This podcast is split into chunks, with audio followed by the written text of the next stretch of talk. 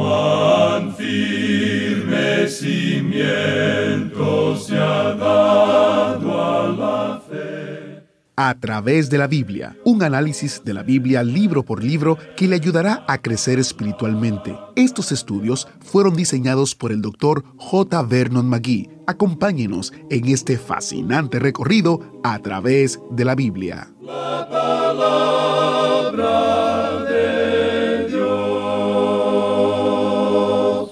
Vemos una y otra vez en la palabra de Dios que la gente es terca, se aleja de Dios. Y vemos que Dios es fiel, siempre atrayéndonos de regreso a Él. Hoy aprenderemos acerca de un pequeño remanente que fue fiel a Dios y lo amaba hasta la muerte. Hoy estamos en Hechos capítulo 7 y conoceremos a un hermoso seguidor de Dios, un hombre llamado Esteban, que transmitió un mensaje intenso a un grupo de líderes rebeldes y obstinados. Este estudio está muy, pero muy interesante. ¿Qué tal si oramos para iniciar? Padre Celestial, gracias por tu palabra que nos trae luz y vida a todos nosotros que somos pecadores culpables. Atrae a alguien hacia ti en el día de hoy mientras escuchamos tu palabra. Te lo pedimos con confianza en tu misericordia y tu gracia. En el nombre de Jesús. Amén. Continuando hoy nuestra marcha por el libro de los Hechos, llegamos al capítulo 7. En este capítulo tenemos la defensa de Esteban y su martirio. Leamos, pues, los primeros dos versículos de este capítulo 7 de los Hechos. El sumo sacerdote dijo entonces, ¿Es esto así? Y él dijo, Varones hermanos y padres, oíd. El Dios de la gloria apareció a nuestro padre Abraham estando en Mesopotamia, antes que morase en Harán. El capítulo anterior concluye con una acusación contra él. Y ahora le preguntan si la acusación que se le ha hecho es verdad o no. Por tanto, Esteban comienza su defensa. Y note usted, amigo oyente, qué comienzo tan maravilloso. Les llama hermanos. Son sus hermanos según la carne. Y llama padres a los más ancianos.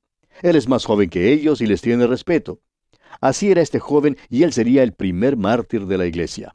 A veces oímos decir que en sus comienzos el cristianismo fue realmente un movimiento juvenil. Y en realidad no creemos que sea erróneo declarar que fue mayormente un movimiento juvenil.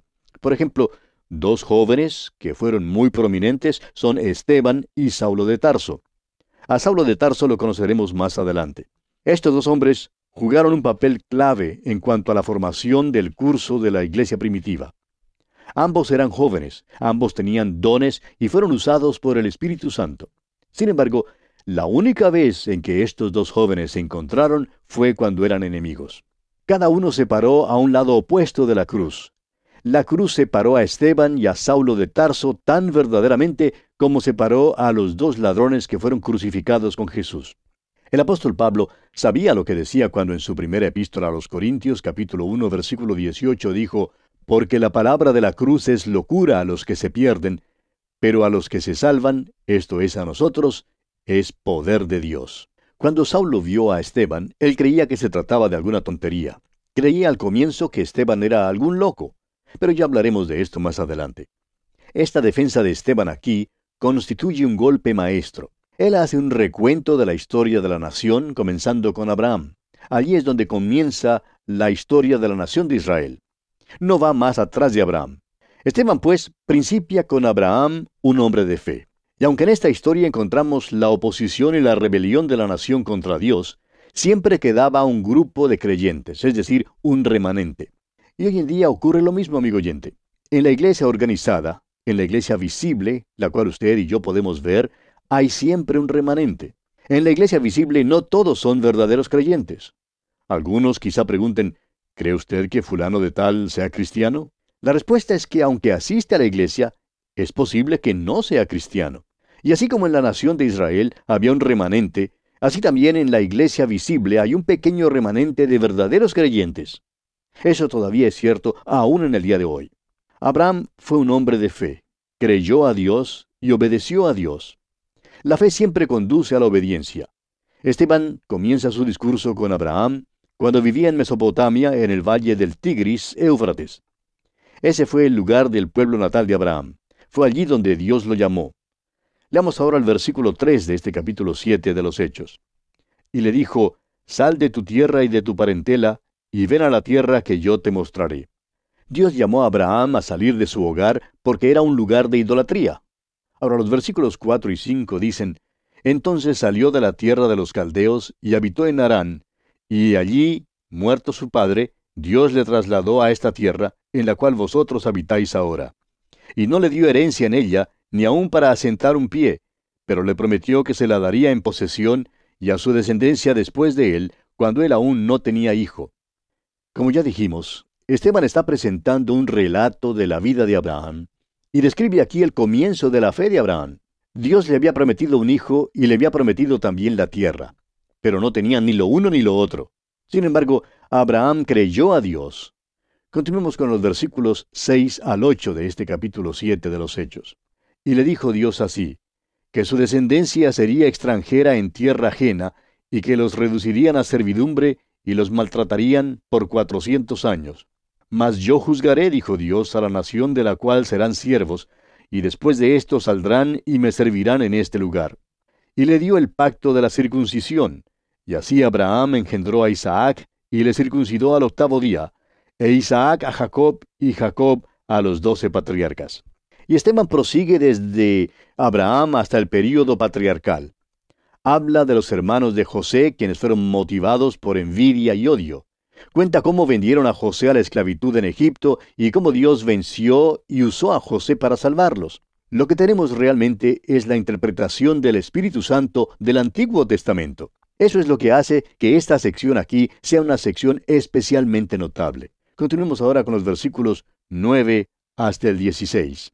Los patriarcas, motivados por envidia, vendieron a José para Egipto, pero Dios estaba con él y le libró de todas sus tribulaciones, y le dio gracia y sabiduría delante de Faraón, rey de Egipto, el cual lo puso por gobernador sobre Egipto y sobre toda su casa. Vino entonces hambre en toda la tierra de Egipto y de Canaán, y grande tribulación, y nuestros padres no hallaban alimentos. Cuando oyó Jacob que había trigo en Egipto, envió a nuestros padres la primera vez, y en la segunda, José se dio a conocer a sus hermanos, y fue manifestado a Faraón el linaje de José. Y enviando a José, hizo venir a su padre Jacob, y a toda su parentela, en número de setenta y cinco personas. Así descendió Jacob a Egipto, donde murió él, y también nuestros padres.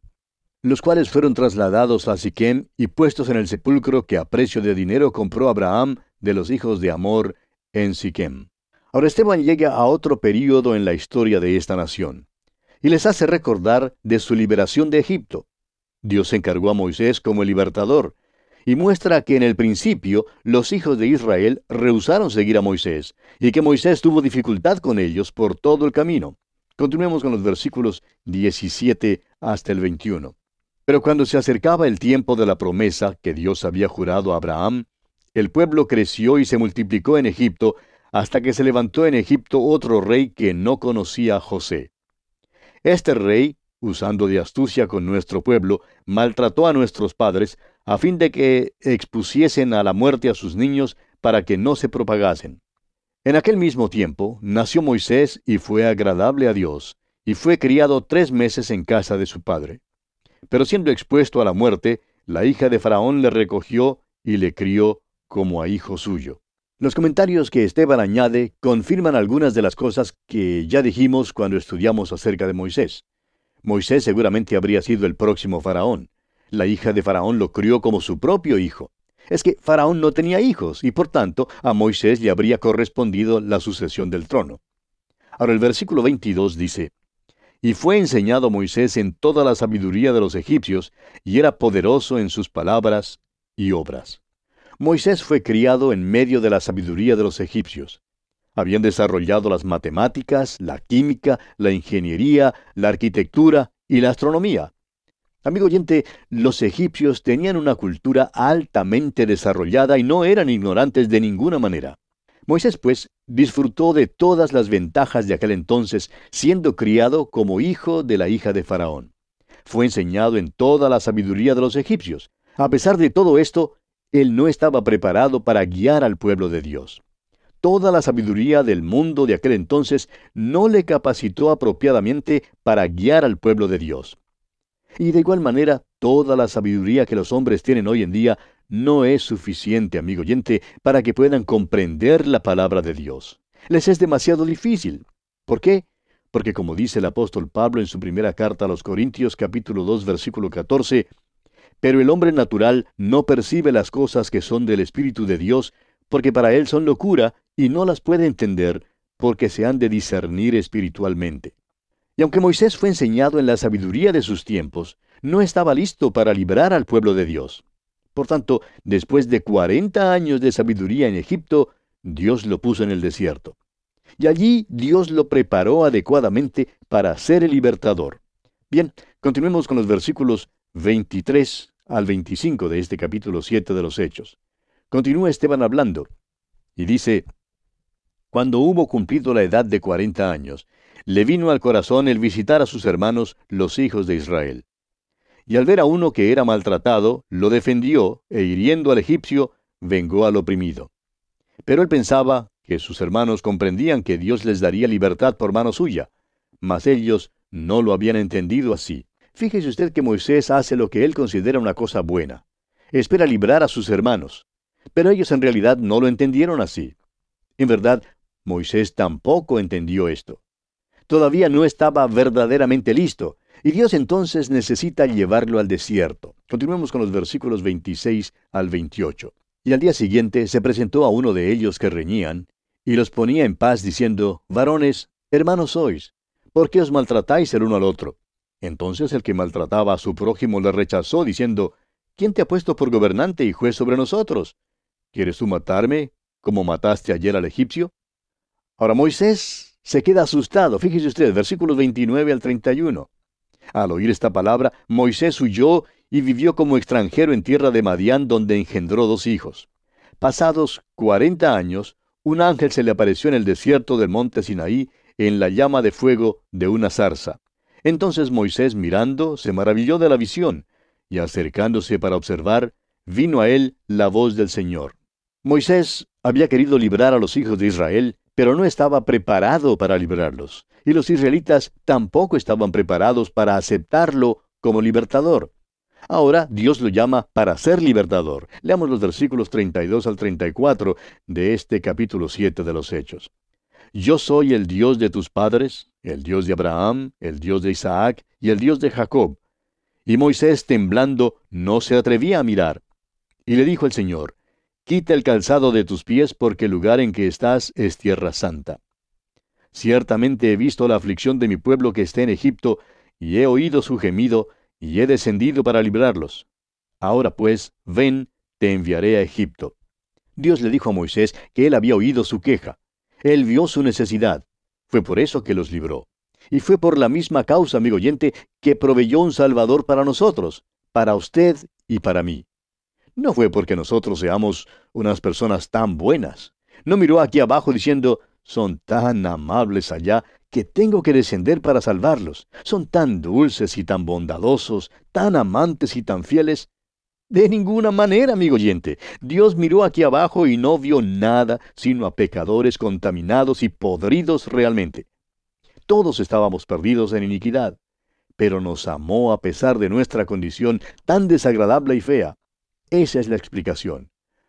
Ahora el versículo 35 de los Hechos capítulo 7 dice, A este Moisés, a quien habían rechazado diciendo, ¿quién te ha puesto por gobernante y juez?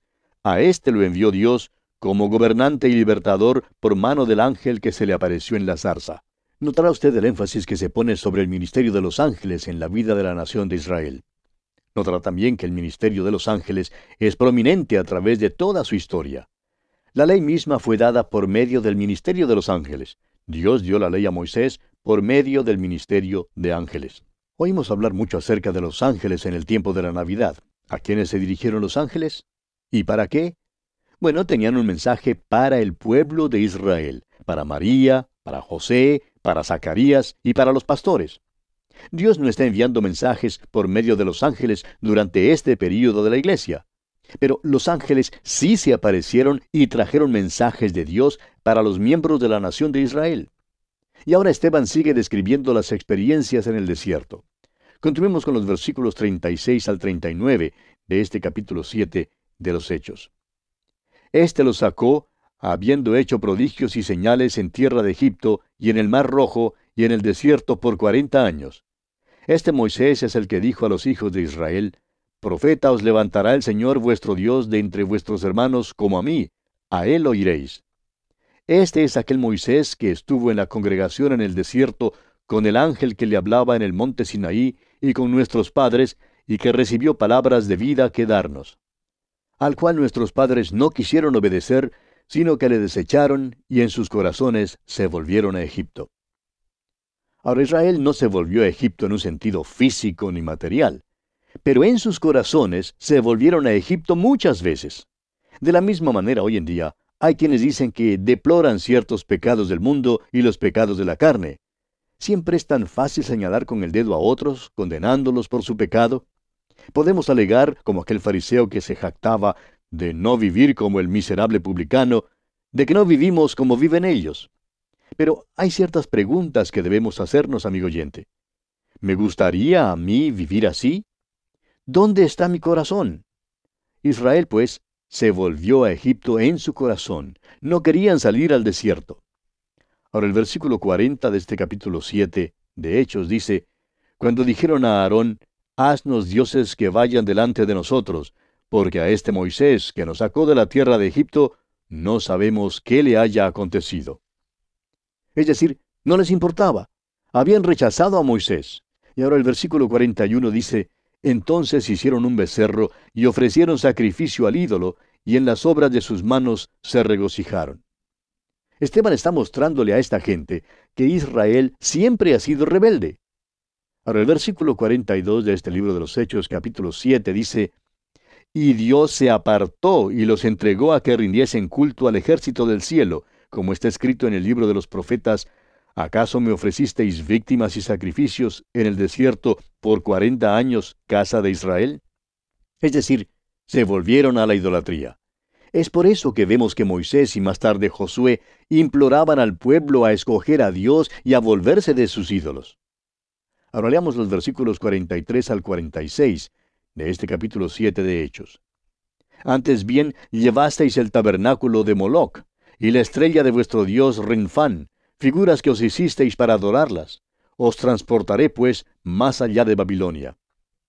Tuvieron nuestros padres el tabernáculo del testimonio en el desierto, como había ordenado Dios cuando dijo a Moisés que lo hiciese conforme al modelo que había visto, el cual, recibido a su vez por nuestros padres, lo introdujeron con Josué al tomar posesión de la tierra de los gentiles, a los cuales Dios arrojó de la presencia de nuestros padres hasta los días de David.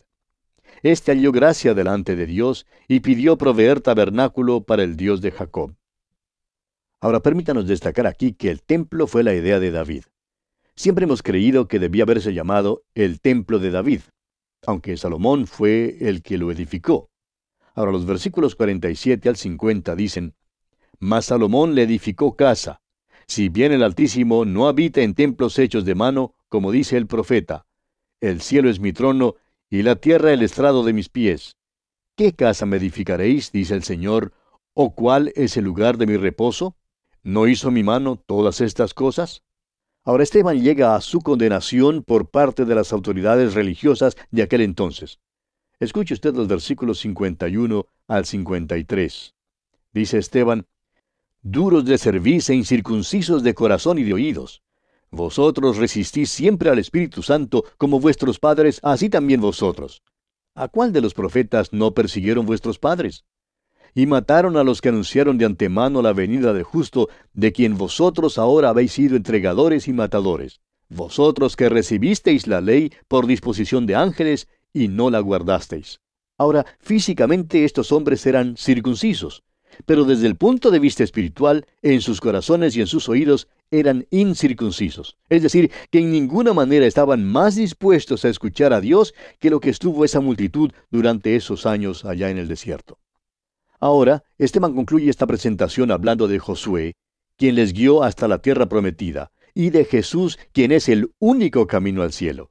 Dice que la ley les fue dada sobrenaturalmente por el ministerio de ángeles y que ellos no la guardaron. Pasemos ahora a considerar el martirio de Esteban. Esteban fue el primer mártir. También en esta porción del capítulo 7 de los Hechos se nos presenta por primera vez a Saulo de Tarso. Leamos el versículo 54 de este capítulo 7 de los Hechos. Oyendo estas cosas, se enfurecían en sus corazones y crujían los dientes contra él. Fíjese usted, cómo odiaban a Esteban por hablar lo que hablaba. Versículo 55 ahora. Pero Esteban, lleno del Espíritu Santo, puestos los ojos en el cielo, vio la gloria de Dios y a Jesús que estaba a la diestra de Dios. Dios es espíritu, amigo oyente. ¿Cómo entonces puede tener Dios una diestra? Bueno, esto quiere decir que la diestra de Dios es el lugar de prominencia, el lugar de honor. Dios había prometido a Jesucristo que le glorificaría y le daría un nombre que es sobre todos los nombres. Jesucristo fue exaltado y está ahora a la diestra de Dios. Eso quiere decir que la redención ya ha sido consumada. Él todavía está obrando, intercediendo por su pueblo. Y no hay duda que Él estaba allí en aquella ocasión, listo para recibir al primer mártir. Leamos los versículos 56 al 58 de este capítulo 7 de los Hechos. Y dijo, He aquí, veo los cielos abiertos y al Hijo del Hombre que está a la diestra de Dios. Entonces ellos, dando grandes voces, se taparon los oídos y arremetieron a una contra él. Y echándole fuera de la ciudad, le apedrearon. Y los testigos pusieron sus ropas a los pies de un joven que se llamaba Saulo. Estos dos jóvenes, Esteban y Saulo, se encuentran aquí juntos por primera vez, la única vez, la última vez. Y los versículos finales de este capítulo 7, versículos 59 y 60, dicen, y apedreaban a Esteban mientras él invocaba y decía, Señor Jesús, recibe mi espíritu. Y puesto de rodillas, clamó a gran voz, Señor, no les tomes en cuenta este pecado. Y habiendo dicho esto, durmió. Sí, amigo oyente, Esteban durmió. Jesús puso a dormir su cuerpo para esperar el arrebatamiento. Esteban entró en la presencia de Cristo, quien estaba allí listo para recibirlo. Esteban fue el primer mártir de la iglesia que fue para estar con su Señor. Aquel día había otro joven allí. Era fariseo y creía que lo tenía todo. Esteban fue un gran testimonio ante Saulo. Y usted puede estar seguro, amigo oyente, que conoceremos mejor a este joven Saulo al proseguir nuestro estudio del libro de los Hechos. En nuestro próximo programa, Dios mediante, comenzaremos a estudiar el capítulo 8 de los Hechos, donde tenemos la conversión del eunuco etíope. Será hasta entonces, amigo oyente, que Dios le bendiga en gran manera. Muchas gracias por este interesantísimo estudio y gracias al maestro Samuel Montoya. Quiero recordarles los recursos destacados de este mes, que consiste en el comentario de Hechos escrito por el Dr. Magui y en un librito titulado qué realmente sucedió en el día de Pentecostés. Para más información visite a través de la biblia.org barra especial. Soy Geiel Ortiz y si Dios lo permite estaré en una próxima entrega de su programa a través de la Biblia. ¿Fue de ayuda para usted el estudio de hoy? ¿Desea enviarnos algún comentario de lo que ha estado escuchando? Entonces escríbanos, no espere más. Nuestro correo electrónico es atv@transmundial.org atv.transmundial.org. Si desea recibir las notas y bosquejos de lo que estamos estudiando, suscríbase gratis en nuestra página en internet a través de la biblia.org barra notas a través de la biblia.org barra notas. También puede escribirnos a través de la Biblia, apartado 2805 Miami, Florida 33265, Estados Unidos. A través de la Biblia, apartado 2805, Miami, Florida 33265, Estados Unidos. Esta fue una producción transmundial. Todo lo pagó Cristo quien por mí libremente derramó, derramó su sangre carmesí